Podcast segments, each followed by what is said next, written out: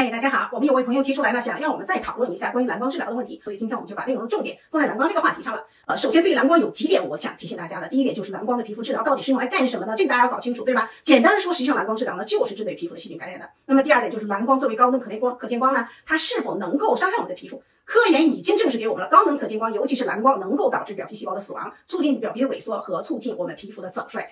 这也是为什么防高能可见光最近这几年特别的火。那么第三点就是所有的光光疗。护肤包括蓝光，目前的研究进展呢，都是集中在近期的效果，远期的效果没有数据的采集。那因为光疗真的就是最近这几年的事儿，对吧？那么蓝光的这个工作原理呢，主要基于以下以下两点。第一点呢，就是致痘致痘菌或细菌，它们对蓝光呢比我就是比较敏感的，可以说。那么蓝光通过激活细胞内的这种声色团产生自由基来杀伤我们的细菌，对吧？那第二点就是我们的人类的细胞对于蓝光的敏感度没有像细菌这么敏感，所以被认为蓝光是一种比较安全的控制皮肤感染的一种方法。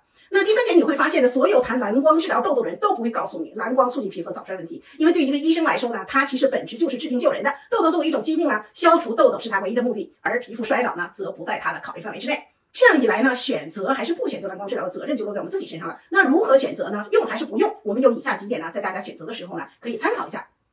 第一点就是我们一定要权衡利弊。如果痘痘比较严重顽固，我们将面临的是这种痘疤呀、皮肤变形这样毁灭性的后果。相比之下，蓝光这一点伤害就没有那么重要了。这时候我们需要尽全力、一切手段把痘痘及时的控制下来。尽量的来避免这个副作用的产生，对吧？那这个时候呢，当然也包括蓝光治疗呢，蓝光加这个药物的光动治疗呢，就是最首选的了。那么第二点呢，就是轻中度的痘痘可以考虑其他的方法治疗。首先考虑其他方法治疗，比如说外用药啊、口服药等等。如果顽固不化、面积又比较大，这个时候呢，你也考可以考虑短期的这种蓝光治疗，帮助我们强化控制效果。之后呢，可以再考虑用外用药物或者口服药物继续治疗。那么第四点呢，就是我们前面谈到了光这个蓝光治疗是针对细菌感染的，因此对于没有感染这种闭口效果是不佳的。另外，它也不能够达到整个痘痘的全部缓解，更不可。能治愈痘痘。如果你是为了这个目的选择蓝光，那就没有必要了。那么第五点呢，就是统计数据告诉我们什么呢？如果你每周使用两次，连续八周，结果呢可以使痘损降低百分之六十二。对于重痘痘的来，则需要配合其他治疗才能达到这样的水平。也就是说，我们不能百分之百的依赖蓝光，即便是一度的缓解，也可也必须要靠其他的抗痘手段来维持。但是抗痘